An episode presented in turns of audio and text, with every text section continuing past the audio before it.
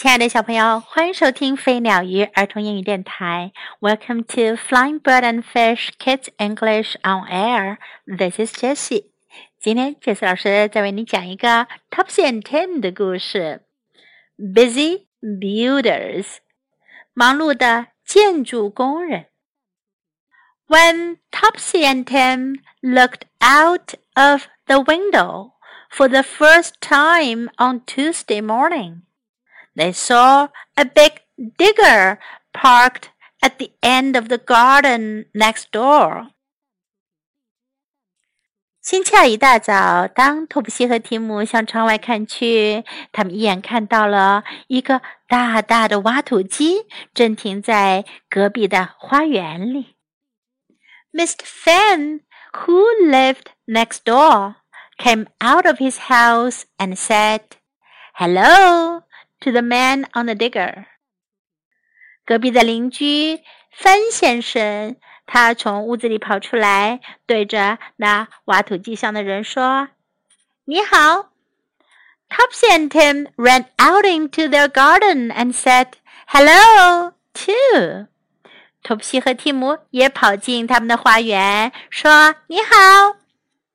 This is my friend Eric called Mr. Fan to Topsy and Tim. 芬先生对托普西和蒂姆说：“这是我的朋友埃里克。Eric and his helpers are builders. 埃里克和他的帮手都是建筑工人。They're going to build a garage for me here at the end of my garden. 他们要帮我建一座车库，就在花园的这一端。” What's the digger for? asked Tim. Tim 问：“挖土机是用来干什么的？” That's to dig the foundations of the garage," said Eric. 埃里克说：“是用来挖车库的地基的。” Come along, Topsy and Tim, called Mummy from the kitchen. Time to go to playgroup. 妈妈站在厨房那儿叫道：“快来吧，托普西和提姆，该去托儿所了。” After playgroup, Topsy and Tim hurried home as fast as possible. 放学后，托普西和提姆飞快地跑回家去。They couldn't wait to see how the builders were getting on. 他们等不及要去看看那些建筑工人们都忙到什么样子了。The digger had already dug a large, neat, square hole at the end of Mr. Fan's garden. 挖土机早就在芬先生花园里的一端挖了一个大大的、很齐整的方形的洞。When Eric saw Topsy and Tim, he called to them. Hello, twins! Do you think your mom would give us some hot water to make our coffee? 埃里克看见了托普西和提姆，他就对他们说：“嘿，你们好，双胞胎！你们觉得你们的妈妈能不能给我们一些热水来冲咖啡呢？” Topsy and Tim each carried one of the builder's flasks. 托普西和提姆每个人拿了一个建筑工人的保温瓶。Each flask had some milk and coffee powder in the bottom。保温瓶里面都有牛奶和一些咖啡粉。Mummy poured hot water into the flasks, and they were full of steaming coffee. 妈妈在保温瓶里倒进了热水，很快保温瓶里就装满了热腾腾的咖啡。Topsy and Tim wanted to help Mummy take the coffee out to the builders, but Eric came to the back door to fetch it.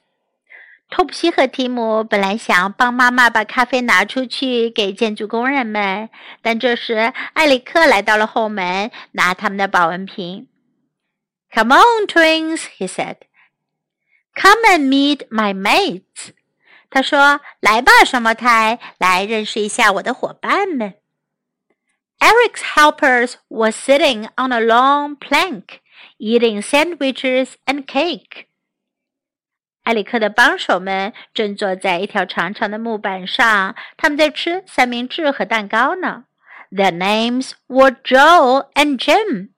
他们叫做乔和吉姆。They were pleased to meet Topsy and Tim。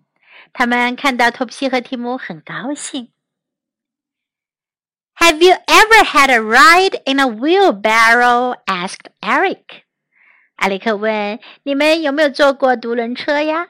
He gave Topsy and Tim hard hats to wear, and he put a clean sack in the bottom of the wheelbarrow.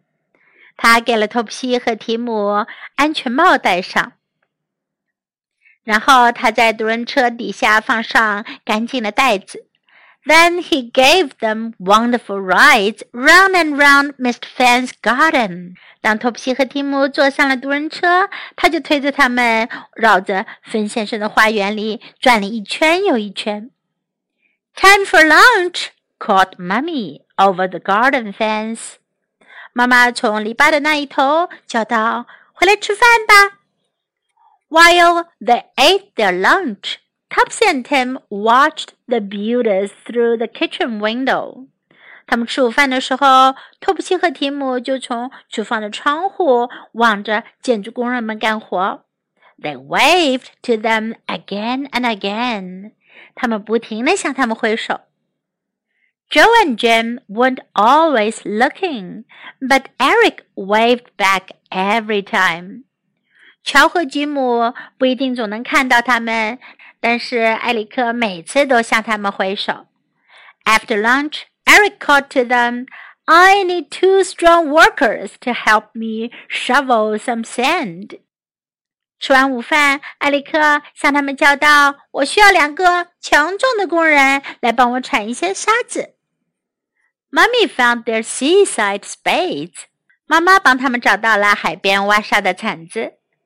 I'm taking bigger spadefuls," said Tim. Tim 说：“我挖的沙子比你多。” I'm digging faster than you," said Topsy. 托托普西说：“我挖的比你快。” You are both doing very well," said Eric. 艾里克说：“你们俩都干得挺棒的。” ” At four o'clock.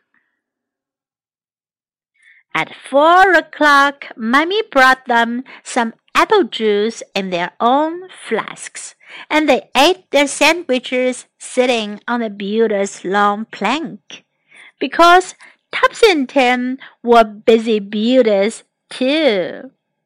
四点钟的时候，妈妈给他们用他们自己的保温瓶拿来了一些苹果汁。 他们也坐在建筑工人的长木板上吃起了三明治。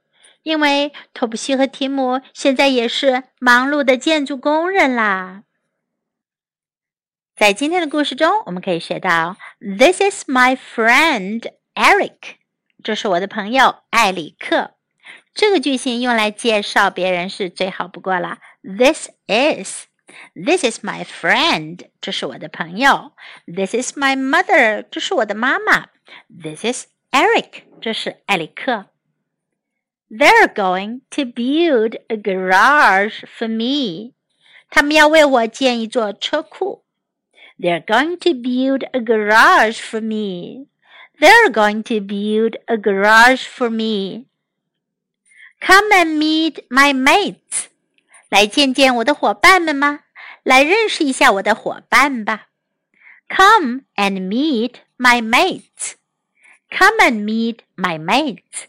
这个句型也很有用，你也可以对别的小伙伴说：“Come and meet my family，来认识一下我的家人吧。”“Come and meet my brother，Come and meet my sister。”“Time for lunch，该吃午饭了。 ”“Time for lunch，Time for lunch。”“Faster than you，Faster than you，比你快。” You are both doing very well. You are both doing very well. You are both doing very well. 你们俩都干得很棒。 Now let's listen to the story once again. Topsy and Tim, busy builders. When Topsy and Tim looked out of the window for the first time on Tuesday morning, they saw a big digger parked at the end of the garden next door.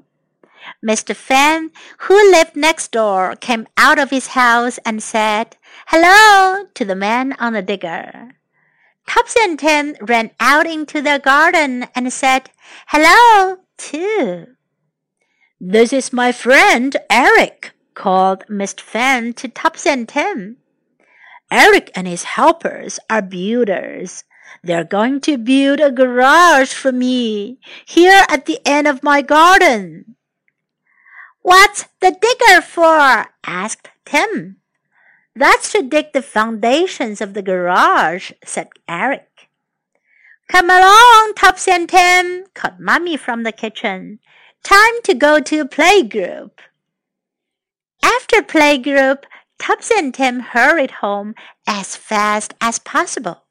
They couldn't wait to see how the builders were getting on.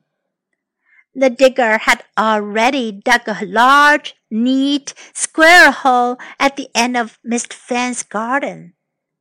When Eric saw Topsy and Tim, he called to them, Hello, twins! Do you think your mom would give us some hot water to make our coffee? Topsy and Tim each carried one of the builder's flasks. Each flask had some milk and coffee powder in the bottom.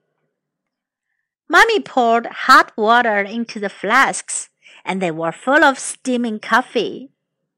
Topsy and Tim wanted to help Mummy take the coffee out to the builders, but Eric came to the back door to fetch it. Come on, twins, he said.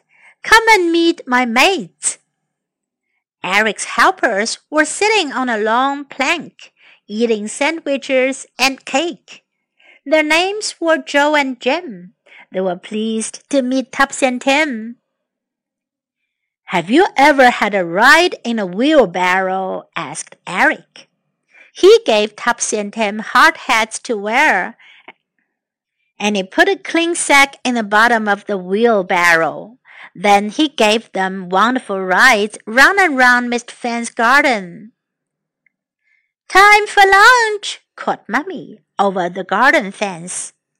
While they ate their lunch, Topsy and Tim watched the builders through the kitchen window. They waved to them again and again. Joe and Jim weren't always looking, but Eric waved back every time. After lunch, Eric called to them, I need two strong workers to help me shovel some sand. Mummy found their seaside spades. I'm taking bigger spadefuls, said Tim. I'm digging faster than you, said Topsy.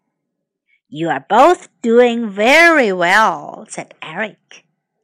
At four o'clock, Mummy brought them some apple juice in their own flasks, and they ate their sandwiches sitting on the builder's long plank, because Topsy and Tim were busy builders too. The end of the story. Thanks for listening. Until next time, goodbye.